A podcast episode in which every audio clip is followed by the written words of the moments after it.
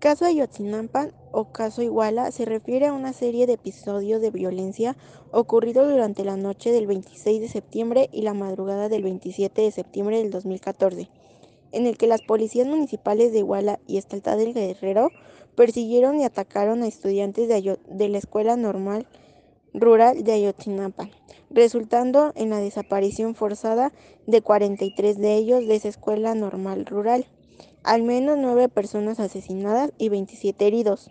¿A qué temperatura se incinera un cuerpo humano? El proceso de incineración suele durar unas tres horas y media.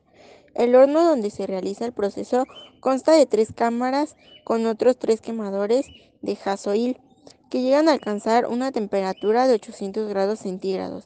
El féretro se introduce en estos hornos, donde primero se incinera el ataúd y después el cuerpo.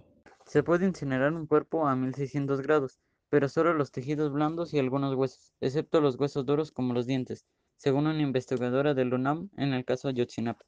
En otros lugares, como las funerarias, se utilizan hornos a 800 grados durante dos o dos y media horas.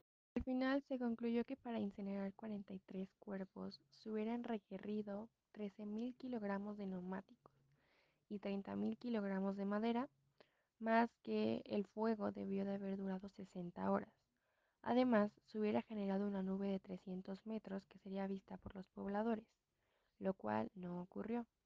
Además, no hubiera sido posible que alguien se acercara a la pira de fuego a supuestamente arrojar combustible, como se dijo en las declaraciones.